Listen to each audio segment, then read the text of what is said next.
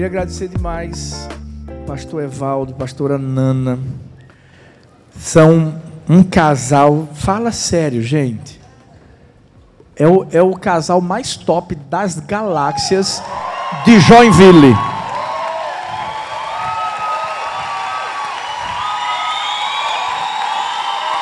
Pouquinho mais, gente. São uma bênção. E, e você vê, gente, aquela mulher ali é, é bombril prega, pinta, sapateia, faz tudo. Glória a Deus. Queria agradecer, mas gente, eu tenho uma responsabilidade enorme aqui, ó. Eu, eu tenho nada mais, nada menos do que, ó, Pastor Danilo Figueiredo. Que é isso? Era para eu estar tá aí sentado, ouvindo, escutando. Estrela, meu amigão Pedro Estrela. A gente viajou juntos para Israel, tivemos um tempo maravilhoso.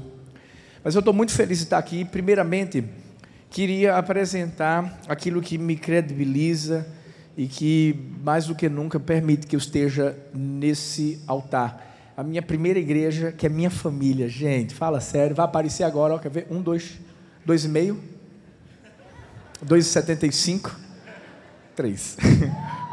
Olha aí. Deus tem sido maravilhoso comigo. Eu brinco assim, não é pena que ninguém conhece minha esposa, né, gente? Todo mundo conhece Talita aí. Minhas três princesas, Sara, que está nesse cantinho, Laura do meio e Helena, que está no braço de Talita, já já está um pouquinho maior. São três meninas. É isso aí, é isso que você ouviu. Quando a Bíblia diz que eu sou bem-aventurado entre as mulheres, é porque eu sou de forma literal, ao pé da letra, mas são as mulheres da minha vida. É, você que não me segue, talvez nas redes sociais, vai aparecer aqui também minhas redes sociais. Olha a foto do modelo. Eu me espelhei no, no Pedro Estrela, olha, bonitão aqui, ó. Botei o cabelo para cima para ficar mais, mais jovem. Tá aí, me segue. E quem não conhece Igreja do Amor, nós ficamos em Paulista, Pernambuco, né? que faz parte do Grande Recife, está aí a nossa igreja, você indo lá para o lado de Recife ou Maceió, aí você passa, é uma piada interna aqui, gente, pode passar lá na Igreja do Amor, que vai ser uma honra receber você. É, quando eu soube do tema que vocês né, colocaram, é sempre esse mesmo tema, marcados? Eu amei. Uau! Você quer marcar mesmo essa mensagem, meu irmão? eu, eu amei, porque eu acredito que a igreja do Senhor Jesus, a gente sempre fala muito assim, nós temos a marca de Cristo.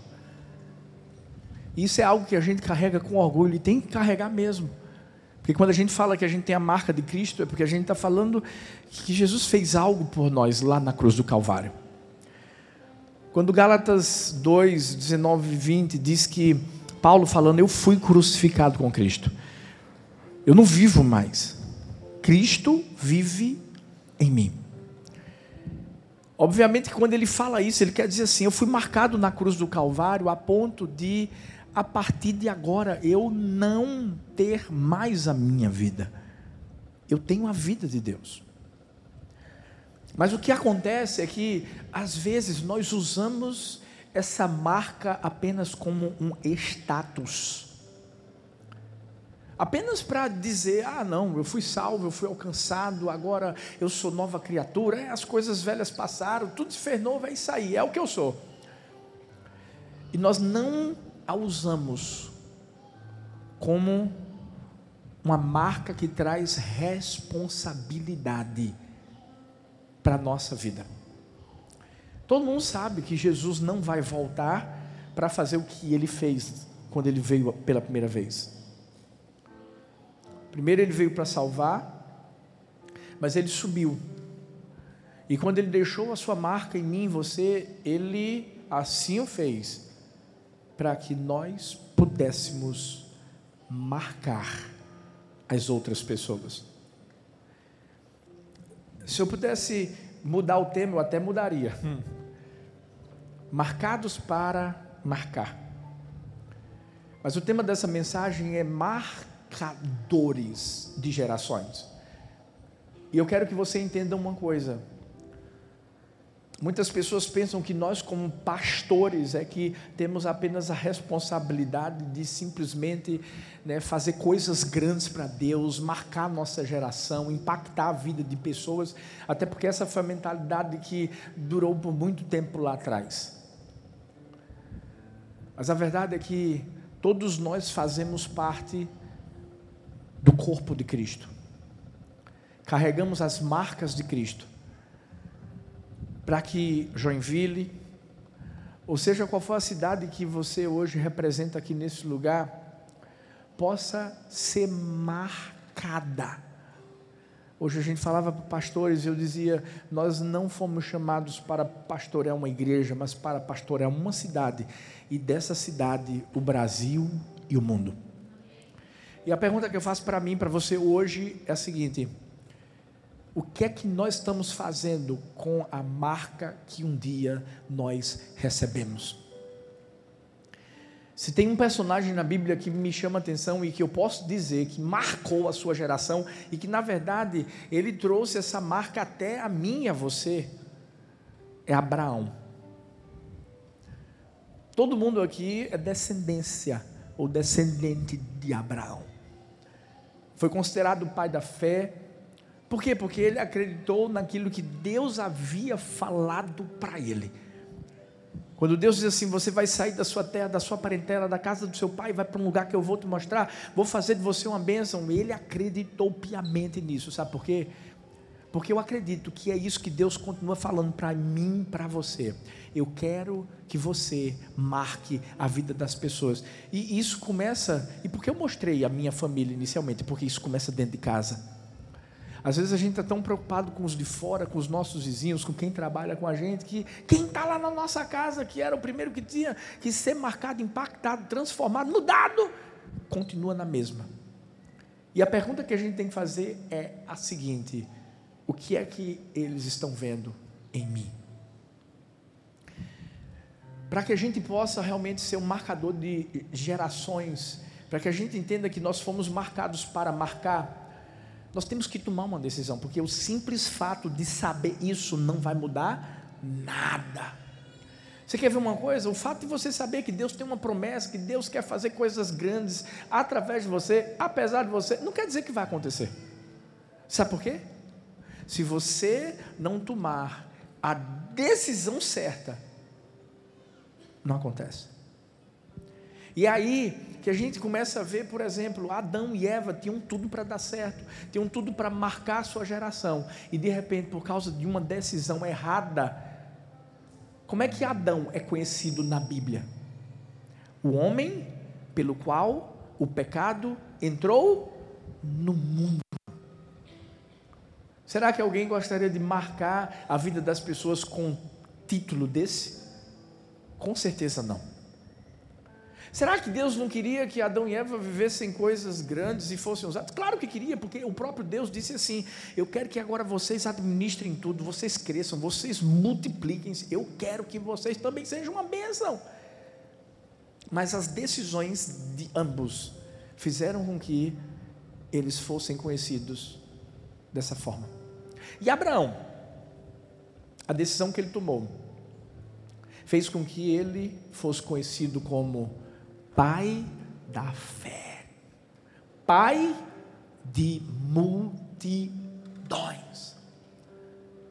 Por que você acha que histórias como a de Abraão se encontram na Bíblia? É simplesmente para a gente olhar para a história e dizer: Uau, que massa! Olha, Deus usou Abraão. Não, não, não. É Deus mostrando: se eu usei Abraão, eu uso você. Porque a mesma bênção que Deus quis que Abraão fosse, é a bênção que Ele quer que a gente seja. E quando a gente começa a entender isso, a gente começa a ser conhecido pelas decisões que nós tomamos. Como é que nós estamos sendo conhecidos? Vamos lá, dentro de casa, primeiro. No colégio, você que estuda. Faculdade. Na vizinhança, no seu bairro. No seu trabalho. Como é que a Siloé está sendo conhecida na cidade? Você quer que eu vá um pouco mais profundo? No inferno. Como é que nós estamos sendo conhecidos? Ah, pastor, não, isso é heresia. No inferno, sim. Porque eu posso te dizer uma coisa: o inferno falava muitas vezes sobre Jó. É tanto que quando o diabo chega, Deus já vai logo dizendo assim: Você viu meu servo Jó? Sabe por quê? Porque o nome de Jó estava sendo ali, ó, divulgado no inferno. Deus foi logo dizendo: Ele é justo, Ele é temente, Ele é íntegro, Ele se desvia do mal, ou seja, se orgulhando dele. Eu acredito que no inferno tem que ter um telão, mais ou menos desse tamanho, com minha foto, a sua, e mais, quando a gente se levanta, o inferno, os demônios têm que ficar endemoniados. Sabe por quê? Porque quando a gente se levanta, o diabo tem que saber, e os demônios têm que saber que vai acontecer alguma coisa. Que a gente não vai sair simplesmente para viver a nossa vida. Não, não. A gente vai sair com uma marca para marcar a vida das pessoas. Para levar transformação de uma forma ou outra. Estou dizendo que você vai ser chato. Eu sempre falo que os muçulmanos têm os xiitas, os crentes têm os chaatos. É ou não é? Porque tem uns crentes, meu irmão, que é só a graça do Pai. Mas eu quero te dizer que quando você carrega uma marca, qualquer pessoa que tem uma cicatriz e que é exposta, você não vai precisar dizer assim: olha aqui minha cicatriz, não. Todo mundo vai olhar e vai ver aquela marca. E é isso que tem que acontecer na minha vida e na sua vida. Mas qual é a decisão que a gente está tomando? Ou será que ano após ano, e eu creio que isso não acontece em nome de Jesus, mas será que anos após anos eh, tem marcados, mas não muda nada? Nós fomos marcados para marcar a nossa geração. Qual é a decisão que a gente vai tomar? Eu tenho certeza que a decisão que eu e você vamos tomar é a decisão que Abraão um dia tomou. Então, para a gente marcar a nossa geração, para você marcar essa cidade, para você marcar a vida das pessoas que estão ao seu redor, porque elas têm que se considerar privilegiadas por estarem perto de você. Porque se ficarem perto de você é porque vai ter mudança na vida delas em nome de Jesus. Observando a vida de Abraão, a gente vai perceber que a primeira decisão que ele tomou para ele ser quem ele foi, para ele marcar sua geração e isso chegar até a mim e até você, a primeira decisão foi ter sensibilidade para ouvir a voz de Deus. Gênesis 12. Lá no versículo 1, a primeira parte diz assim: Então o Senhor disse a Abraão. Você já parou para pensar que Deus continua falando, por mais óbvio que seja? Mas tem gente que parece que não está tendo sensibilidade para ouvir o que Deus está falando. E aí é quando a gente começa a entender alguns textos da Bíblia, como por exemplo, quando Maria vê Jesus, ouve a voz de Jesus, mas não o reconhece de primeira. Aqueles dois discípulos no caminho de Maús estão lá andando, veem Jesus, ouvem Jesus, mas não conhecem, reconhecem a voz de Jesus. E às vezes isso pode estar acontecendo na, na nossa vida. Deus está falando alguma coisa, Deus está dizendo: olha, eu quero que você faça isso, eu quero que você vá na casa de Fulano, eu quero que você, você evangelize Cicrano, eu quero que você abra um PG, eu quero que você. E aí, algumas vezes, os nossos ouvidos estão com cera espiritual. E é necessário que a gente tenha sensibilidade. Para quê? Ei, para a gente entender que a gente não foi criado para sentar num banco de uma cadeira de igreja, mas que nós fomos chamados para fazermos algo grande na vida das pessoas. Engraçado porque Algumas pessoas dizem assim: Deus não fala comigo.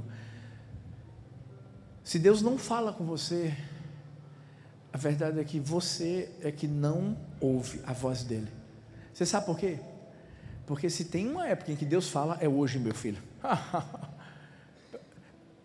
você, tem, você tem a palavra dele com você. Hoje você tem, você tem Bíblia de papel, você tem Bíblia em celular, você tem Bíblia em tudo que é canto.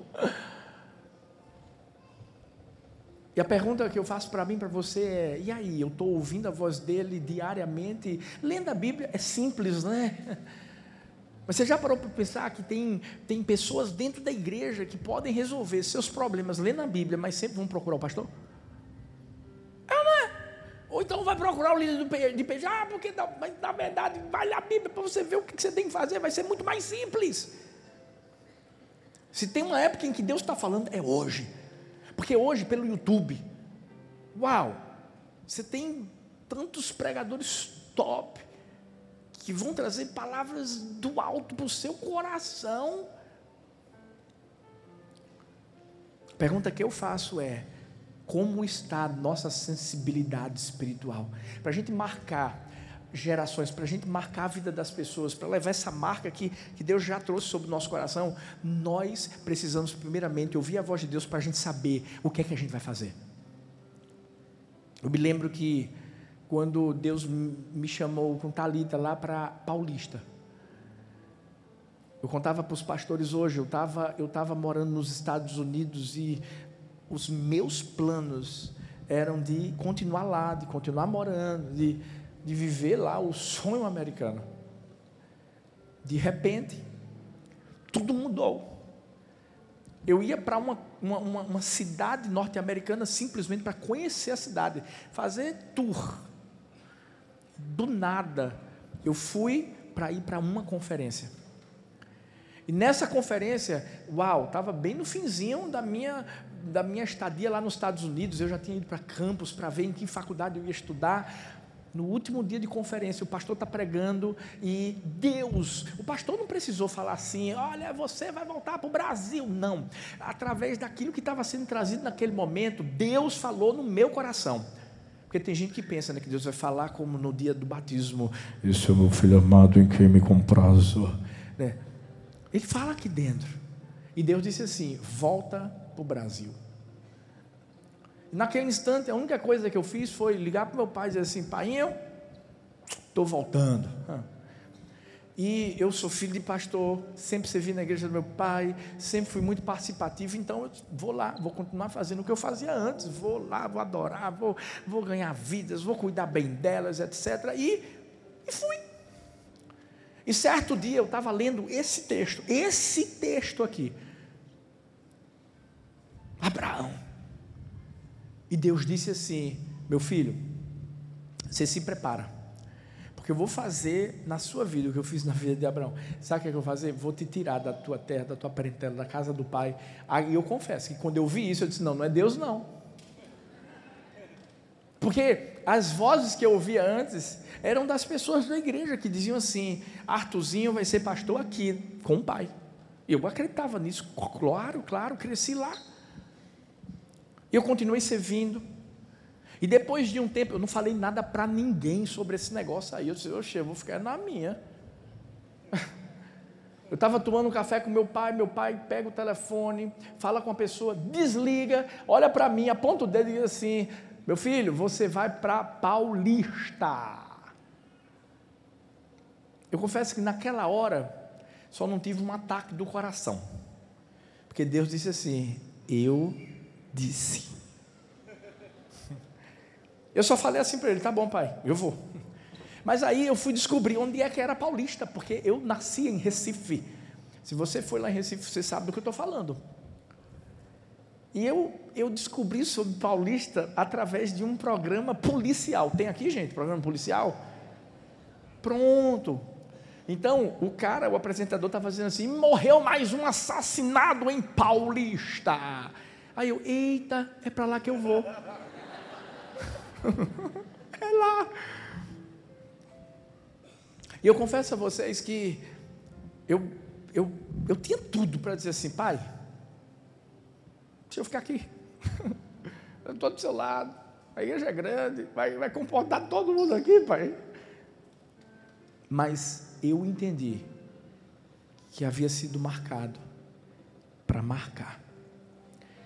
E eu entendi que é melhor você ouvir a voz de Deus e obedecer, do que você tomar um outro caminho e não viver o propósito que Deus tem para a sua vida.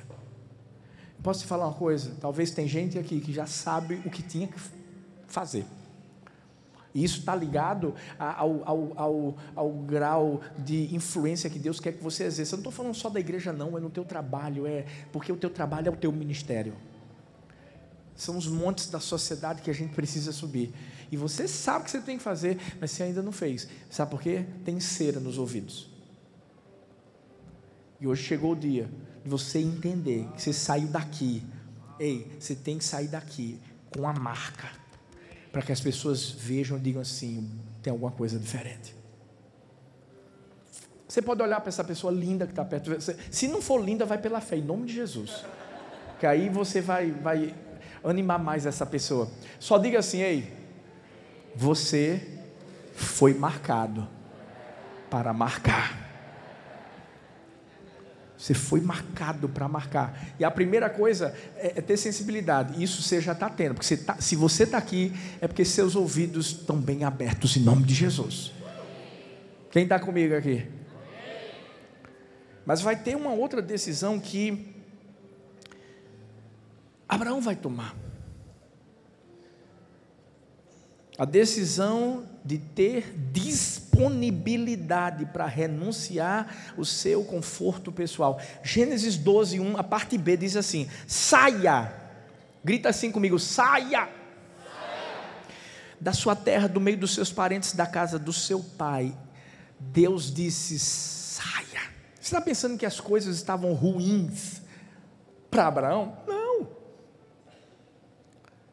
Primeiro que ele já tinha alguns bens, porque ele saiu com bens. Mas fala sério, ficar perto do pai é bom, não é? Ah. Quem mora com o pai não sabe o que é conta de luz. Pensa que brota do nada assim. Ó. Abre a geladeira de casa, tem comida. Pensa que é uma mágica. Uau, apareceu. Quem mora com o pai, está tranquilo. Mas, certa vez eu ouvi o que o John Kennedy disse, ex-presidente dos Estados Unidos: o conformismo é carcereiro da liberdade e o inimigo do crescimento.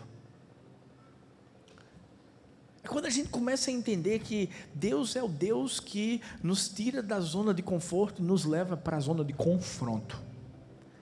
É quando a gente começa a perceber que se eu quero, se eu quero viver coisas grandes, se eu quero marcar a vida das pessoas, se eu entendo que Deus tem algo especial para fazer através de mim, escuta, eu nunca vi ninguém fazer coisa grande para Deus sem se movimentar. Nunca. Pelo contrário, a gente vai ver pessoas de Deus que ouviram a voz de Deus. Noé constrói a arca, ele teve que construir. Moisés, você vai libertar o povo do Egito. Ele ouviu a voz de Deus, mas teve que ir até Faraó para poder dizer: Ó, tira o meu povo, tira o meu povo. Então, não existe a gente viver coisas grandes marcar a vida das pessoas sem a gente se movimentar. E com que a gente aprende isso? Com Jesus. Jesus deixou sua glória. Jesus assumiu a forma de servo. Ei, ele se esvaziou a si mesmo. Ele foi obediente até a morte, gente, ali, ó, de cruz. E porque a gente pensa que as coisas vão acontecer assim do nada. Quero que minha família seja salva, pastor. Eu quero que minha família. E a minha pergunta é: ei, você já se dispôs para sair da zona de conforto? Qual foi a estratégia que Deus trouxe ao seu coração para que sua família pudesse ser alcançada? Ah, eu quero ganhar Joinville para Jesus, aleluia. Vai ganhar, meu filho, em nome de Jesus. Mas a minha pergunta é: ei, qual foi a estratégia que Deus te deu para você fazer? E a partir desse momento que Ele te dá, você está se movimentando? Você está fazendo alguma coisa? Não é questão de você ter alguma estrutura ou não. Eu lembro que quando, quando eu fui para Paulista, a primeira vez que eu cheguei lá foi misericórdia. Primeiro que demorava para chegar. Eu perguntei ao cara que estava me levando, está chegando ou não está? Ele disse, não está nem na metade do caminho. Eu me desesperei, que eu estava querendo aprender o caminho. Quando eu chego, penso que estava aquele sol, sol que a gente costuma dizer lá no Nordeste, de lascar o quengo, meu irmão. O crânio estava quase se partindo no meio, um solão, que eu olho para aquela multidão de sete pessoas, e aí eu vejo que a maioria eram irmãzinhas idosas, estavam tendo sonhos, revelações, aquela coisa, tudo dormindo, tudo dormindo, porque o sol era forte demais. Eu chego, uma pessoa chega para mim e faz assim, pastor, vai pregar hoje, porque eu disse, não, eu, eu, eu vim para isso e que eu vejo a hora do louvor, aí eu me desesperei mais ainda. Porque eu acostumado com tudo do melhor violão, aquela coisa maravilhosa, tal, aquilo outro. Quando eu cheguei lá, gente, o violão falava em línguas estranhas. Quem é músico sabe do que eu estou falando. Você bota um dó, sai um ré sustenido, meu irmão. Eu não, tinha um atabaquezinho, um pandeirinho. Eu disse, misericórdia. Gente, eu tive que puxar o pessoal do louvor e falar assim: vamos mudar esse negócio aqui, em nome de Jesus. Eu tocava violão na época lá na, na, na, igreja do meu pai. Eu disse: pronto, vou trazer meu violão, vou tocar violão, vou cantar agora, vai. Agora, seguinte, você que toca violão está demitido. Você vai aprender a tocar teclado. Eu descobri que tinha um teclado que eu tinha levado para lá, para a igreja, né, que era uma congregação da igreja do meu pai. Eu nem sabia que um dia eu ia pastorear. Aí viu o teclado e disse: aprende, homem, nome, eu não sei, não, vai aprender, em nome de Jesus. E ele aprendeu. Mas o mais interessante é que de repente chegou um, um, um irmão lá da igreja e falou comigo assim: ele é gago. Diz assim, pastor, eu tentei uma bateria. Eu, glória, traz essa bateria, traz a bateria no próximo culto com tudo. Eu vou, eu vou. Chegou lá, ele chega com uma caixa de papelão. Panela em cima da caixa de papelão. Garfo, faca, colher, tudo que era coisa de casa. Eu pensei assim, ele brigou com a esposa para trazer tudo isso, e tinha um buraco no lado assim da, da, caixa de papelão. Aí eu perguntei assim, irmão Gildo, o nome dele era irmão, é, irmão Gildo, o que é isso? Ele riu e fez assim, a bateria. Aí eu disse, tá bom, irmão Gildo, então me explica aqui, o que é esse buraquinho? Ele riu de novo e disse assim, é para botar o microfone. Eu sei que a gente botou um microfone ali, gente, e de repente eu só fechei os olhos.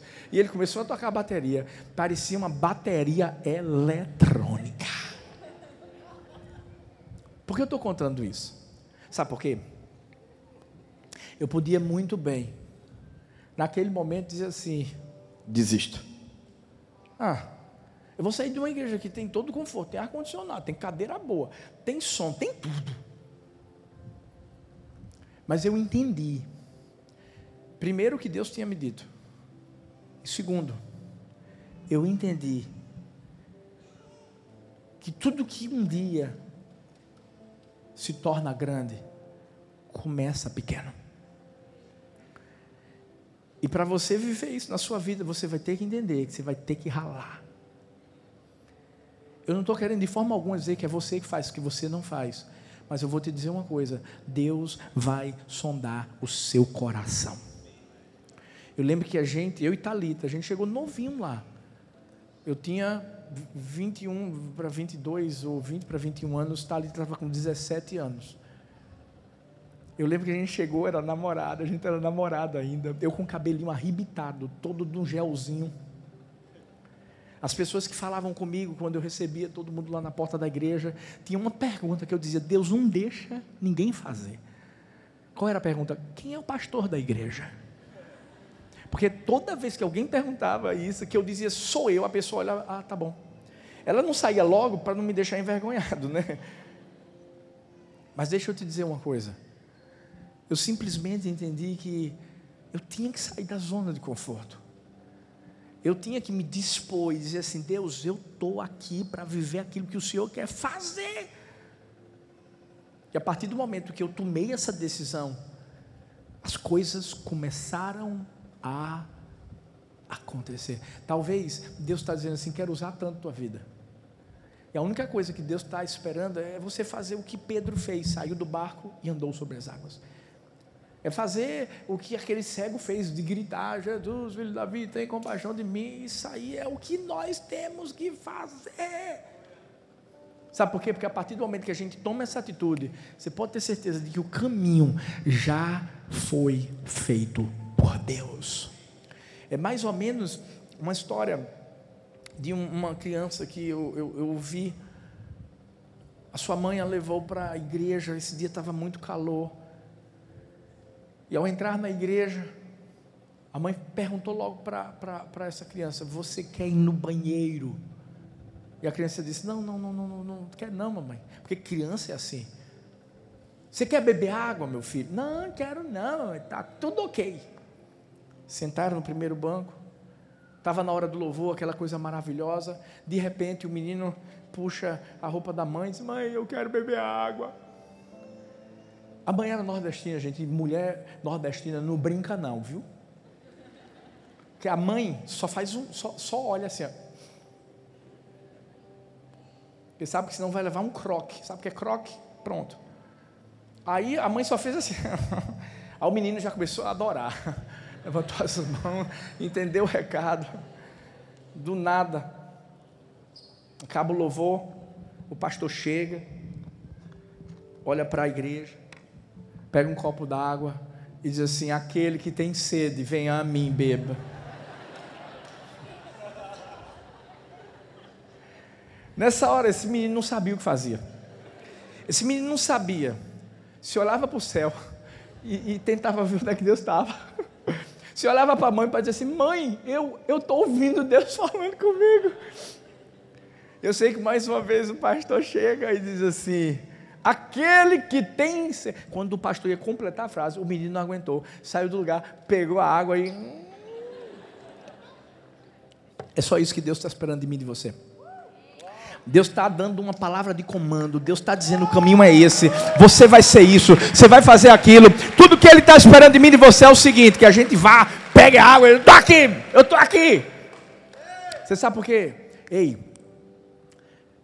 Deus não está escolhendo alguém que é capacitado demais. Deus só quer alguém que é disponível. alguém. Quantas igrejas o senhor e a pastora Talita pastorearam antes? Nenhuma. Nenhuma. Só vai.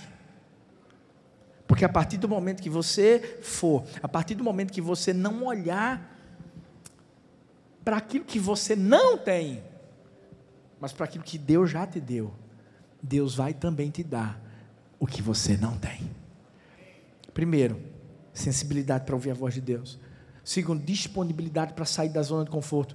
Terceira decisão que fez com que Abraão pudesse pá, marcar a, a, a, sua geração, marcar a minha vida, a sua vida, e é isso que Deus quer que a gente faça com outras pessoas. Ele decidiu ter fé para arriscar diante do novo. Gênesis 12, 1, a parte C diz: Vá para a terra que eu lhe mostrarei. Ei, Deus tinha mostrado alguma coisa para ele? Não. Deus simplesmente disse assim: Vai. Quando eu fui para lá, eu não sabia que tinham sete pessoas. Quando eu fui para lá, eu não sabia que a igreja não tinha estrutura, que a bateria seria uma caixa de papelão. Mas Deus tinha colocado uma coisa aqui no meu coração: fé. Quando eu cheguei lá, eu não vi sete pessoas. Eu vi setenta, que se transformariam em setecentas, que se transformariam em sete mil, que se transformariam em sete milhões. E deixa eu te dizer uma coisa, e não são números evangelásticos, não mas eu sei que, para a glória do Senhor, hoje, a gente impacta e marca milhões de pessoas. É por isso que Abraão simplesmente foi, sem saber para onde ia, mas sabendo quem tinha mandado ir. E eu sei que Deus levanta pessoas para falar, para nos mostrar o caminho. Por exemplo, se você que é dessa igreja, meu Deus do céu, ouçam os pastores de vocês. Escutem as direções que Deus tem dado para você, para essa igreja. Por que as coisas dão certo lá na Igreja do Amor? Porque eu chego e digo assim, gente, é o seguinte, desde quando a gente não tinha nada, eu dizia assim, gente, vamos comprar todas as casas dessa rua aqui. A gente estava num tempo pequenininho, que tinha casa de um lado, casa do outro, nós vai comprar. E o povo, ah! Depois chegavam para mim e diziam, pastor, a minha casa é a quinta. Quando chega lá, eu vendo rapidinho. Quando a gente entende que, que Deus vai dar uma direção, agora vai, é loucura. É loucura. Estou dizendo. É por isso que eu tenho aprendido que a gente não tem que ter fé só, a gente tem que usar a fé. Ter fé, todo mundo tem, porque fé é um dom de Deus, é um presente que Deus deu para todo mundo, meu irmão. Agora, tem gente que não usa. É mais ou menos isso. Você é, é, é, é homem. Homem geralmente gosta de quê? De carro. Então imagina você tendo uma Ferrari vermelhinha, bonita, na garagem do seu carro. Você acorda todo dia de manhã. Você liga a Ferrari. Ouve o ronco dos motores. Desliga e vai pegar o, o ônibus. Eu não sei se é, é feito lá. lá. lá. os ônibus são Mercedes. Aqui também não. Ó, ó, aí você troca a Ferrari pela Mercedes. Ou uma mulher, a mulher, o esposo, diz assim: meu amor, vai gastar um pouquinho hoje? Teve uma que já disse: hã? É um sonho, pastor? Ou Deus está falando? Vai gastar um pouquinho, minha filha. Vá, pega logo esse cartão ilimitado e vá gastar. Vá lá em, em, em, em Camboriú. É Camboriú que tem shopping massa. Porque aqui está faltando uns, né, gente? Pelo amor de Deus. Bora aumentar esse negócio. Aí a pessoa vai, vou lá, vou lá em Camboriú, tá escrito outro, Camboriú, vou no shopping. Quero comprar umas bolsas. Da onde? Louis Vuitton, lá do Vuitton. Ele vai comprar, minha filha, vá comprar. De repente, a esposa vai lá comprar e vem aquela voz, dizendo assim: não faz isso com bichinho, não. Não, o problema é que nunca vem a voz, filho. Nunca. Isso é uma suposição que eu estou falando. Para a mulher, elas não ouvem essa voz. tá? Mas imagina, de repente ela não gasta nada. Ou seja, você tem tudo na mão, mas você não usa. Sabe por quê? É diferente ter fé e usar a sua fé. Eu lembro que certa vez a gente viveu uma situação lá na igreja do amor. Nós estávamos numa quadra coberta de um colégio que nós revitalizamos a quadra todinha. Nós ajudávamos o colégio e foi um tempo muito bom de Deus para a nossa vida. Eu lembro que, do nada, a promotora nos convidou, de forma compulsória, a sairmos da quadra. E nos deu poucos dias. Eu disse: é o diabo, é o, é o, é o diabo. Reuni minha liderança toda, bora orar. Bora, bora, bora jejuar, vamos jejuar, vamos jejuar. E orando, jejuando, Deus disse assim: não é o diabo, não, filho, sou eu. Aí eu disse: como assim, pai? Aí foi quando Deus falou comigo: Deixa eu te perguntar, quanto tempo você quer ficar nessa quadra? O que, é que você vai fazer? Você vai ter fé ou vai usar a sua fé? Sai! Eu disse, mas a gente não tem para onde ir, não, só tem uma quadra que fica na frente dessa outra quadra que a gente já está. E o pior é que não tem teto, não tem nada. Deus disse assim: vai para lá por um tempo. Aí eu disse, mas e se chover? A mulherada não vai ficar no culto, que eu sei. Por causa da chapinha. E Deus falou assim para mim: peça para não chover enquanto vocês estiverem lá, dia de quarta e dia de domingo, na cidade de Paulista. Eu disse amém. Pai, não deixa chover dia de quarta dia de domingo na cidade de Paulista, em nome de Jesus, amém.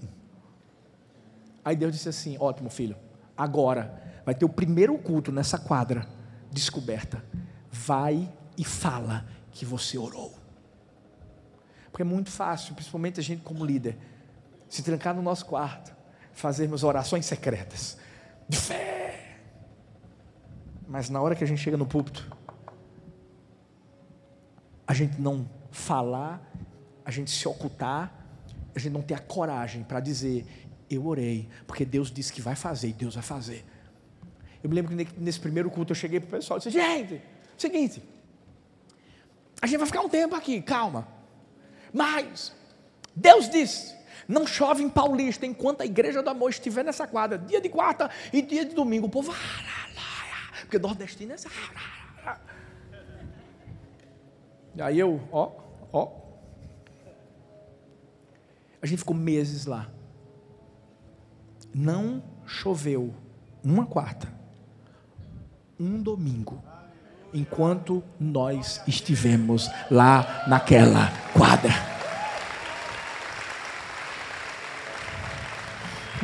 Eu me lembro, eu me lembro que a gente fez um evento num sábado.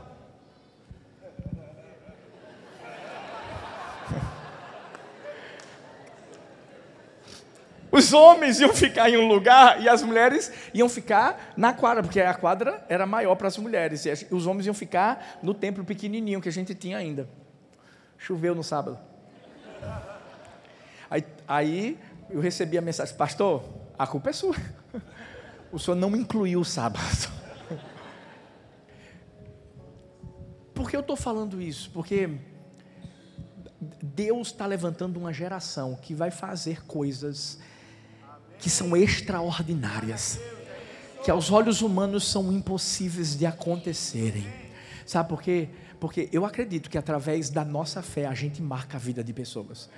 Por isso que as pessoas de Paulista, da cidade, olham para a gente e dizem assim: meu Deus, tem que ser Deus. Porque cada passo, por exemplo, quem já foi lá sabe do que eu estou falando. A realidade financeira, nível social do Nordeste é totalmente diferente da, daqui. Mas hoje, para a glória de Deus, nós estamos num terreno de 20 mil metros quadrados. A gente tem um complexo, tem uma casa de oração linda, tem um templo né, que a gente construiu para 2.500 pessoas, que é o menor. Isso é o anexo. O próximo que a gente vai construir é para mais de 7 mil pessoas. Tem food park. O empreendedorismo é de todos os, os, os, meus filhos, irmãos, discípulos lá da nossa igreja. Vai ter quadra poliesportiva, vai ter colégio, vai ter tudo. E outra coisa, tem mais praticamente 20 mil metros quadrados que já é nosso sem a gente pagar. Você sabe por quê? Porque um dia eu fui para esse cara, que era o ex-dono do terreno. Ele olhou para mim e disse assim: Você é jovem, você é muito novo, você não tem dinheiro, você é um sonhador, seu sonho é muito grande, sonhe mais para baixo. E sabe o que é que Deus fez? Deus fez com que eu saísse de lá instigado, dizendo assim: É agora que vai acontecer, é agora que eu vou usar a minha fé. E anos depois eu voltei lá. Uma pessoa mais uma vez me apresentou para ele, ele disse assim: Eu sei quem ele é, é o sonhador. E eu disse: O sonhador veio aqui agora para comprar o terreno. E graças a Deus compramos tudo! Tudo! Deixa eu falar uma coisa para você que é pastor. Escuta, olha para mim. Seja mais ousado. Use mais a sua fé. Mais. Lá na nossa igreja a gente tem telão próprio, não é alugado não. A gente tem som próprio. A gente botou cadeira, poltrona. Tudo. Nós não devemos um centavo a ninguém. O certo, e o pastor Danilo sabe do que estou falando, era Recife inspirar Paulista, mas é Paulista que inspira Recife. A gente tem que ser ousado mesmo. A gente tem que dar passos de fé. A gente tem que acreditar. Se Deus disse que vai acontecer, meu irmão, vai com tudo, porque o negócio acontece mesmo. Para de ter fé e usa a sua fé, porque você vai ver o que é que Deus vai fazer na sua vida e através da sua vida. Foi por isso que Abraão viveu o que viveu. Tenha fé. Mas uma outra decisão que fez ele marcar a sua geração foi a decisão de ter foco. Grita assim: foco! Mais forte, gente. Foco! Para não desistir durante a jornada. Gênesis 12, 6 fala que ele atravessou a terra até o lugar do cavalo de Moré, em Siquém. Naquela época, os cananeus habitavam essa terra. A primeira etapa da viagem foi essa aqui, mais ou menos 800 quilômetros. Agora imagina no deserto, quente pra caramba, bicho. Ele estava lá. Foco. C.S. Lewis disse: crescimento é a síntese de mudança e continuidade. Onde não há continuidade, não há crescimento. Steve Jobs disse que foco é você dizer não. Deixa eu te dizer uma coisa: quando Deus decide usar a sua vida, você marcar a vida das pessoas, pode ter certeza que vão vir muitas dificuldades. Pode ter certeza que vozes contrárias vão vir para dizer assim: você não consegue, você. É normal, porque Jesus viveu isso, porque a gente não viveria. E é nessa hora que a gente tem que ter foco para seguir em frente. Eu vi a história de, de um escritor norte-americano chamado Tom Woods. Ele estava no Japão, decidiu subir o Monte Fuji, estava empolgadíssimo para isso, acordou cedo e disse assim: Eu quero ver o nascer do sol. Ele se acordou muito cedo e se preparou para ir. Quando ele estava indo, encontrou uma mulher de 90 anos de idade se empolgou tanto por causa da, da, da, da, da juventude dela e disse assim: Vou entrevistar ela, vou perguntar a ela qual é o segredo da vida dela. E quando chegou perto dela, disse assim: Olha, a senhora podia me dar só um minutinho? Qual é o segredo dessa longevidade? A senhora vai subir o Monte Fuji? Ela olhou para ele e disse assim: Com licença, não posso falar com você agora, estou subindo o monte. Gente, esse cara, esse cara virou bicho. Porque na hora, ele falou, que mulher mais do cara, gente? Só respondeu uma perguntinha. Ele desfocou tanto que ele simplesmente viu uma barraquinha de vinho japonês e disse, vou provar lá os vinhos. Provou, ficou bêbado. Esqueceu que, que tinha que subir de repente, quando subiu, até subiu, mas chegou lá e não viu o nascer do sol. Mas ele olhou e, e, viu aquela senhorinha de 90 anos, sentadinha, sabe, feliz da vida, olhando para aquela vista maravilhosa. E foi quando caiu a ficha. E, e, e ali ele entendeu. Ela teve foco. O negócio não era só subir, é subir para ver o nascer do sol. Vão vir vozes contrárias, vão vir distrações para tentar fazer você simplesmente parar. Eu me lembro que quando a gente viveu uma das maiores provas da nossa vida, que foi a nossa primeira filha, e é justamente o testemunho de Talita, você vai dar conta. Sabe, muita gente olhava para a gente e dizia assim: eles não vão aguentar. Eles são novos demais. Eu acho que agora eles. Mas a gente sempre teve um foco. A gente não tinha ido lá para Paulista por ir, como se fosse uma aventura. Não. Quando Deus disse assim: Você vai viver o que Abraão viveu, você vai ser uma bênção, você vai ser um pai de multidões. Era nisso que eu e Talita sempre acreditamos. E por isso, que para a glória de Deus a gente está vivendo o que está vivendo. A nossa primeira filha foi uma semente de avivamento na nossa vida. A nossa primeira filha mexeu com a gente, mexeu com nossa casa, mexeu com a igreja e só fez a gente se levantar mais ainda. Para quê, pastor? Para a gente entender que a gente tem um foco. É por isso que nós temos uma tríade na igreja do amor. Nossa mensagem é Jesus, nossa paixão pessoas, nossa cultura é o amor. Nós temos um grito de guerra que quando eu começo a dizer assim, gente, o povo já vai à loucura. E eu digo assim: temos uma missão e o povo começa a gritar: e não vamos fugir dela, nós vamos ganhar as multidões e cuidar muito bem delas. Amamos nossa igreja e ela é do Senhor. Todo mundo faz um coraçãozinho e diz assim: de paulista para o mundo, muito prazer, somos a família do amor. Você sabe o que é que isso tem feito? tem feito que a gente não viva um momento, um movimento. Porque quando a gente começou a viver tudo isso, muita gente apontava o dedo e dizia assim: três meses, só dou três meses, vai acabar tudo. E Deus me disse: Filho, não é um momento, não é um movimento, é um verdadeiro avivamento que vai durar até Jesus voltar. E eu posso te garantir uma coisa: escuta, a gente tem vivido isso durante sete anos, vai fazer oito anos agora. Não temos um dia de culto, um dia sem vidas sendo salvas para Jesus. Você sabe por quê? Foco! Por que é de paulista para o mundo? E por que tem acontecido isso? Porque desde quando a gente não tinha uma mídia boa, de instrumentos, mas lá no meu coração, eu sempre dizia assim: a gente alcança 700 mil pessoas aqui, mas através da mídia a gente vai alcançar milhões de pessoas. E a coisa começava a acontecer. Que é isso? Foco. Deus te chamou para marcar, não é marcar a cadeira, marcar a cidade. Deus te chamou para marcar e, e, fazer com que de Joinville, sabe, em nome de Jesus, o mundo saiba que tem uma igreja, e que lindo é ver uma igreja unida. Uau! Porque isso não acontece em todo lugar, não. Infelizmente, infelizmente, não é não? Unida, meu irmão, quantos mil habitantes moram aqui nessa cidade? Ah, pelo amor de Deus, vocês vão dominar essa cidade em nome de Jesus.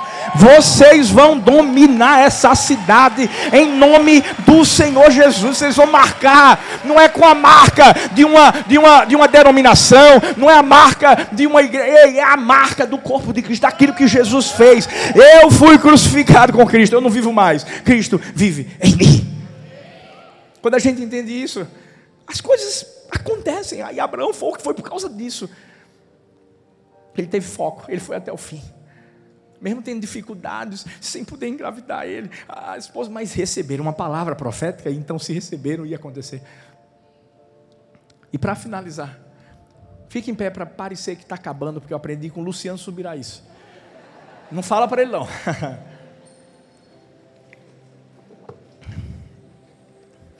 A última decisão que Abraão teve que tomar para marcar a sua geração e viver o que ele viveu. Foi a decisão de ter gratidão para reconhecer que foi Deus quem fez. É sempre Ele. Gênesis 12, 7 e 8 diz: O Senhor apareceu a Abraão e disse: A sua descendência darei esta terra. E olha o que é que Abraão vai fazer: construiu ali um altar dedicado ao Senhor que lhe havia aparecido. Dali, prosseguiu em direção às colinas a leste de Betel, onde armou acampamento, tendo Betel a oeste e Ai a leste.